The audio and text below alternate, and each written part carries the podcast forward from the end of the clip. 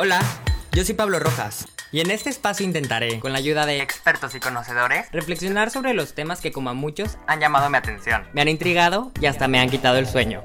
Acompáñame y descubramos juntos cómo vivir más plenos, más conscientes y más despiertos. Esto es El Sueño. Hola, bienvenidos a un nuevo episodio del Sueño.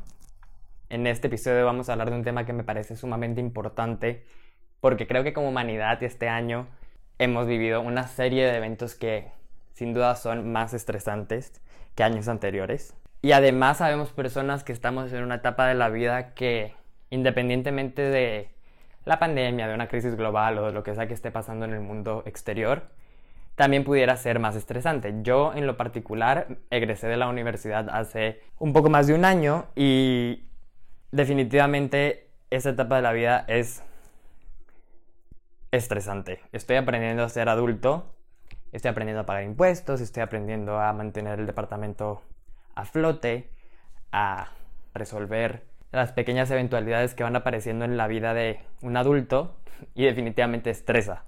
Y hasta ahorita en este momento de mi vida me he sentado y he dicho, ¿será que sí sé manejar el estrés? Porque en la universidad y antes no me pasaba que tenía colapsos nerviosos por estrés y ahora sí. Pero luego me meto a redes sociales y en todas partes hay alguien que está igual de estresado. Entonces digo, ¿será que como humanidad estamos muy estresados? Y si sí, ¿qué se puede hacer? O sea, ¿qué podemos hacer? Evidentemente hay cosas en el mundo que no podemos cambiar, pero ¿qué podemos hacer para no estar así?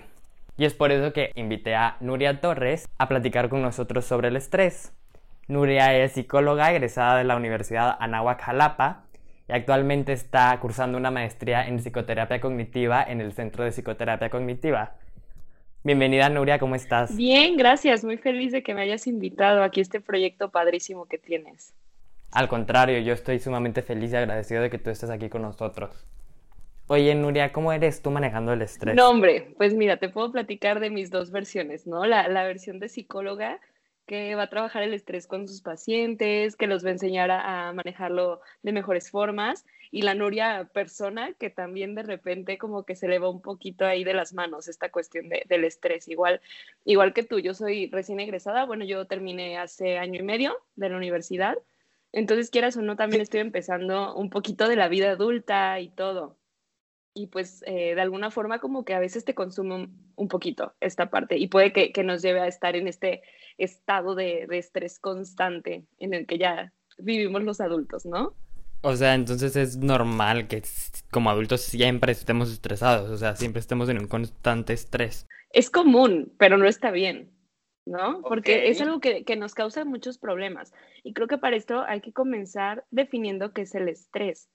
Y okay. el estrés es este estado de activación de algo que, que nos causa un sobreesfuerzo, digamos, no es como este simplemente estoy existiendo o estoy haciendo las cositas que ya me es muy fácil hacer, puede ser estas situaciones en las que existe este sobreesfuerzo para lograr algo que no es cotidiano, que nos lleva a activarnos. Es más que nada eso. Entonces, quieras o no, a veces el estrés está cuando nos enfrentamos a algo desconocido o, o toda esta parte. Y es ahí cuando, digamos, que estamos como en este constante cambio, en este constante crecimiento, se puede dar este estrés.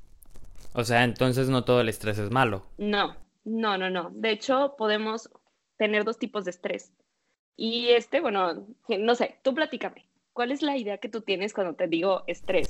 Pues mira, en mi caso particular, yo crecí con esta idea de que el estrés era súper malo.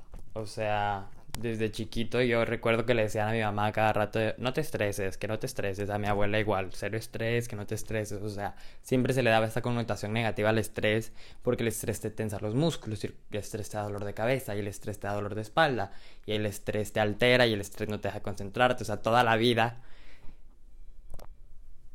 se me enseñó a ver el estrés como algo malo, o sea, cuando veía a alguien estresado no veía a una persona feliz. pues más más grande ya vas aprendiendo y vas entendiendo que de cierta forma el estrés es tu forma de enfrentarte al mundo, o sea, no necesariamente es malo. obviamente yo estaba así como, a ver, crecí pensando que era algo malo, pero de pronto no es tan malo, de pronto sí. O sea... Como esta lucha interna, ¿no? De todo lo que, lo que yo sabía resulta que es una mentira. Sí, claro, y también empezar a reflexionar que tal vez, o sea, todo esto que yo había visto como algo malo, quizás pueda transformarse, pueda convertirse en algo que no necesariamente es tan malo. O sea, no sé si se pueda. ¿Sabes qué? Yo creo que aquí el punto es identificar muy bien qué es lo que te estresa. O sea, ¿por, qué, ¿por qué te estresa? Ok. Eh, a veces en el estrés lo que sucede es que creemos que no tenemos los recursos necesarios para hacerle frente a esas situaciones. Entonces nos estresamos. Y es aquí donde me gustaría platicarte un poquito sobre las diferencias del estrés positivo y el estrés negativo. Porque así como tú, así como yo, tal vez antes de meterme en este tema, pensaba que el estrés era negativo. O sea, simplemente es como la palabra estrés. Ya sé que el estrés es dolor de espalda, es gastritis, es colitis. Y no puedo visualizar que el estrés sea positivo. Entonces, aquí tenemos estos dos tipos de estrés. Uno es el eustrés, que es el estrés positivo. Y este estrés, eh, digamos que es lo que te lleva a moverte. Sin este tipo de estrés, estaríamos como acostados en la cama todo el día, sin hacer nada, sin retos, sí, sin, digamos, todo esto que, que nos causa recompensa. Entonces, este tipo de estrés aumenta la capacidad de lograr cosas, es placentero, o sea, uno lo vive como placentero, porque te lleva al bienestar, te lleva a mejorar tu autoestima, porque te hace sentir capaz. Y puede ser algo tan simple como un alguien que practica un deporte. Siempre es un reto, pero puede ser un estrés positivo y que lo lleva a un estado de bienestar, mejora su autoestima porque lo hace sentir capaz, pone en práctica estas habilidades que tiene. Digamos que es esa parte del estrés que nos mantiene vivos, que nos hace sentir capaces, que nos lleva a disfrutar la vida. Pero siempre, digamos, como retándonos un poquito. El estrés que nos permite vivir, básicamente. Así es. Exactamente. Ese es el eustrés. Eustrés, así es. Y por el otro lado está el distrés, que es este balance, que es este estrés negativo, que es cuando se da un desbalance entre la demanda y nuestros recursos. Y es ahí donde entra la importancia de evaluar por qué me está estresando tanto una situación. Este distrés te lleva a, a, estar en un estado de amenaza constante y de hecho, lo que decías, como que te aleja un poquito de los objetivos, porque no te permite que lleves eh, a cabo esta capacidad de resolver problemas, te lleva a procrastinar, eh, a tener respuestas inadecuadas ante ciertas situaciones. Y pues ahí surgen todas estas alteraciones físicas y psíquicas, el, apetito se va afectado o como mucho o no como, eh, ciertos trastornos gastrointestinales o dermatitis, te puede llevar a estar como súper irritable, lábil, todo eso incluso cosas que ahorita son bien importantes como el sistema inmune, ¿no? Te lo puede, te puede bajar las defensas, tan solo esta parte de, un, de un distrés que se sale de control. Yo creo entonces que lo que la mayoría de la gente conoce como, bueno, o sea, yo particularmente lo que conocía como estrés es el distrés, o sea, como ese estrés malo, es lo único que yo conocía como estrés y creo que lo que mucha gente entiende como estrés. ¿Hay alguna forma de convertir el distrés en eustrés? Claro, mira, yo creo que eh, aquí es bien importante el estar conscientes, el darnos cuenta qué es lo que está pasando. Porque te, lo que te digo, ¿por qué te, te preocupa tanto que, es, que esta situación que te estresa demasiado, crees que no vas a poder lidiar o tienes una expectativa muy, muy negativa sobre lo que puede suceder o una expectativa muy alta sobre tu desempeño ante una situación. Entonces es bien importante analizar qué pasa, qué pensamientos me tienen así. Por ejemplo, también se puede tener distrés ante situaciones positivas. Por ejemplo, tener un hijo. Es algo que tú eliges porque tú eliges ser papá, quieres dar una vida, quieres formar una familia, lo que sea. Hay personas que lo sufren mucho, esta situación. Entonces, ¿por qué? Porque crees que te está superando, que se te va a salir de las manos, que el niño se te va a salir de control, o qué, qué es lo que pasa. Entonces, ahí es bien importante como trabajar en eso, que es lo que te lleva a estresarte de esa forma, pero antes de trabajar en ello, pues tienes que identificar qué es. ¿Qué es? es? Es que me veo muy chiquito ante esta situación o que no me gusta, eh, digamos, el trabajo en el que estoy metido y me exige mucho y eso me estresa porque, pues ya, si fuera un trabajo que me gusta, pues estaría mejor, pero si es un trabajo que no me gusta, me exige demasiado, obviamente me estresa. Entonces ahí como evaluar qué es lo que está pasando. ¿Y qué pasa cuando ante el mismo estímulo dos personas generan o experimentan un tipo de estrés distinto. O sea, ante el mismo trabajo, porque alguien podría sentir distrés y otra persona estrés. O sea, que... Eh, creo que ahí tiene mucho que ver las herramientas que tiene cada persona. Y eso lo podemos ver desde la enseñanza. O sea, si eres una persona que tu mamá siempre te dijo que no podías, que eras incapaz, pues así te vas a ver ante los problemas. Si tú creciste en una familia que te enseñó que el mundo era un lugar peligroso, que siempre podía pasar algo terrible, así te vas a ver frente a los problemas. En cambio, si creciste en una familia en la que te dijeron, oye, tú tienes todas las capacidades de resolver, si sucede un problema, tú puedes encontrar las herramientas para hacerle frente, así te vas a ver frente a los problemas. Entonces, creo que va desde ahí, desde cómo está el autoconcepto, cuáles son las herramientas que tengo, cómo me veo a mí mismo y también, pues, cuáles son mis habilidades, porque eso, pues, ya también es muy, o sea, ya nacemos con ello, ¿no? Sabemos que todos tenemos habilidades distintas. Entonces, claramente, a mí, por ejemplo, un trabajo en el que me pongan matemáticas, no, hombre, claramente me va a estresar demasiado porque no es lo mío. Oye, ¿qué se puede hacer, por ejemplo? O sea, hay situaciones de las que evidentemente se puede huir, pero hay otras de las que evidentemente no se puede huir. O sea, no puedes pausar y decir, ok, me desestreso y regreso. ¿Qué se puede hacer en ese tipo de situaciones? O sea, en el caso en el que, ay, sí, tuve un hijo muy bonito y todo, pero pues ya tienes al hijo y resulta que es un trabajo sumamente agotador y son las 3 de la mañana y estás colapsando. ¿Qué puedes hacer como para, como para en ese momento... Para hacerle frente de, de mejor. Ajá, exacto, pero como de emergencia, o sea, como, ok, estoy en la página del SAT y no le entiendo nada y la página se trabó y estoy colapsando y crisis, auxilio, estoy sumamente estresado ¿qué hago en este momento para no entrar en pánico y no tener como un ataque? Ok, eso es algo bien importante. Em, es, es, es muy importante cacharte qué es lo que está pasando. O sea, con este ejemplo que me dices de la página del SAT, todo se está saliendo de control, ok, igual, y esto es un ejemplo, porque pueden ser como mil posibilidades, o sea, cada cabeza es un mundo, pero digámoslo así, yo estoy en, en la página del SAT y no me salió esto y entonces empiezo, ya me, van a embargar todo, voy a acabar en la cárcel. O sea, como que tienes que cachar qué es ese pensamiento catastrófico o otro ejemplo.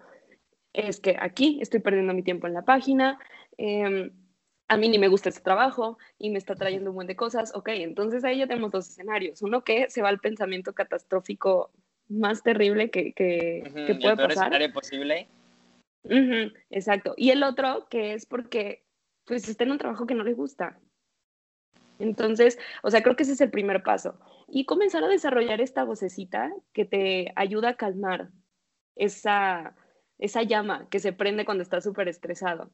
E, esa parte que te dice, ok, ¿sabes qué? Este, oye, entiendo que, te sientes así, pero tranquilo, no es la única forma de ver esta situación. ¿Cuál es otra forma de ver esta situación? No, pues este, que se trabó la página y al ratito lo puedo resolver, cosas así, o sea, como poner una balanza que realmente le haga contrapeso a, esos pensamientos que, que te estresan mucho, pero para eso hay que ser como muy, vernos, observarnos realmente y analizar qué es lo que está pasando. No es solo estoy estresado, ¿qué hay, ¿Qué hay alrededor de Sí, o sea, cacharnos en el momento y analizarlo. Oye, ¿qué técnica me podrías dar como para cacharnos? O sea, como para, ¿qué técnica puedes hacer como para, ok, me cacho y me desestreso? O sea, una técnica de desestrés. Ok, eso, eso es, pues depende de cada quien. A ver, ¿qué haces tú? O sea, ¿qué hace Nuria cuando la página del SAT está colapsando y no funciona y todo es un desastre y todo se ve muy estresante. O sea, ¿qué haces en ese momento de... Nuria llora. no, no es cierto. no te creas. No, pues mira, eh, a mí lo que me sirve es tal vez desconectarme un momento y ponerme un capítulo de una serie, si lo puedo hacer. O algo que me ayuda como a manejar mi estrés y todo es hacer yoga o meditar. Es algo que a mí me gusta. Y a mí me ayuda. Pero si pongo a alguien que es como súper así acelerado y todo, si lo pongo a hacer yoga, se, o sea, se me va a desesperar terriblemente. Entonces, como que a veces el desestrés para algunas personas es me voy a correr o no sé, cualquier cosa que lo saque. Y, y, mira, o sea, eso obviamente no lo podemos hacer. Si estoy haciendo el trámite en el SAT, claramente no puedo, ay, adiós, me voy a correr. Pero ¿sabes qué? si tú en tu vida vas, digamos que implementando todas estas acciones que te llevan a estar en un estado constante mucho más tranquilo, tal vez no te estreses tanto por esas pequeñas situaciones. Si yo todos los días medito 10 minutos, si yo todos los días hago ejercicio y eso es algo que me ayuda a estar en un, pues en un estado de bienestar, probablemente no voy ante las pequeñas cosas o las voy a manejar de otra forma que sea mejor para mí.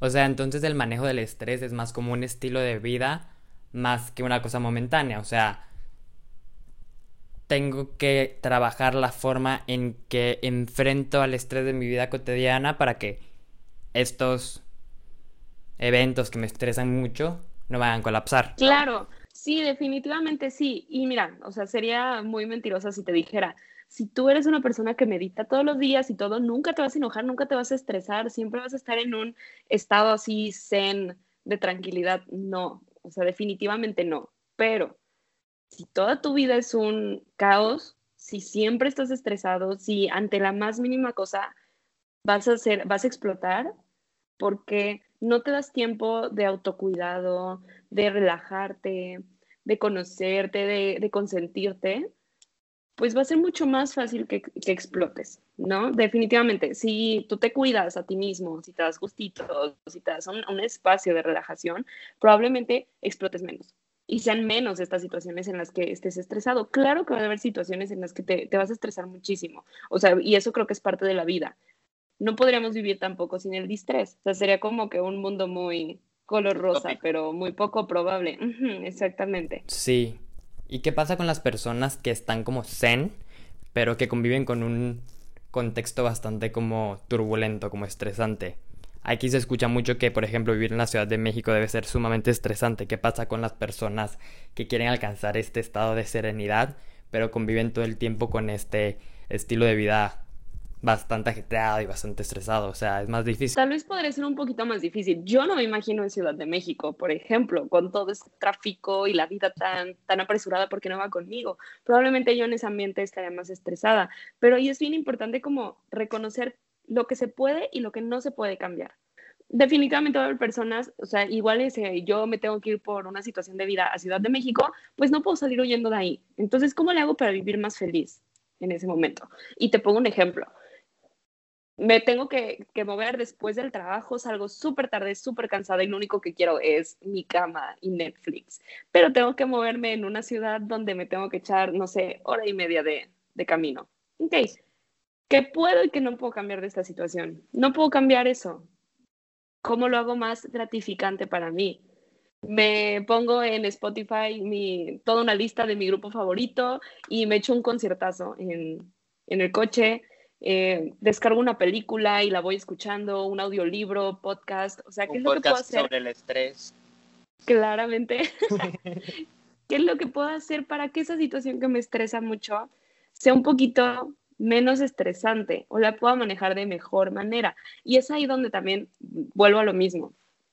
¿Qué es lo que me estresa más? Igual está toda esta rumia mental, todo este, sigo pensando en, es que no me gusta esto, estoy harta, y sigo y sigo, sigo levantando ese estrés con mis pensamientos. Entonces, si tú te cachas, ok, ok, tantito detente un momento y ve qué es lo que está pasando por tu mente.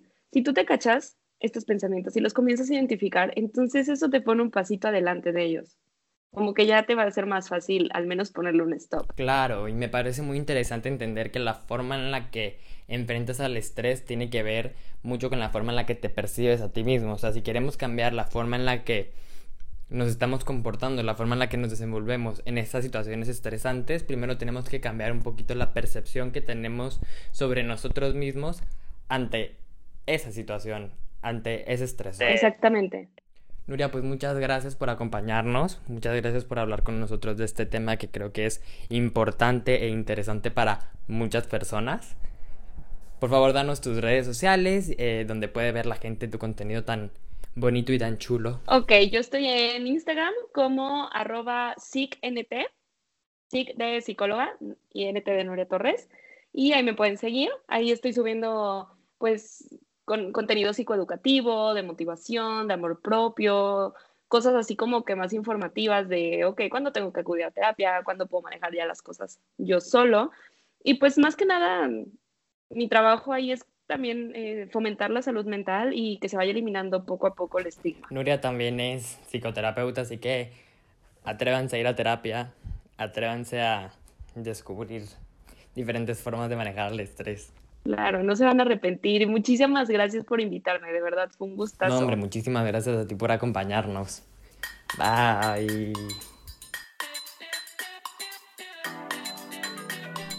Puedes seguirnos en Instagram y en Facebook como arroba elsueno.mx y en Twitter como arroba elsueno-mx.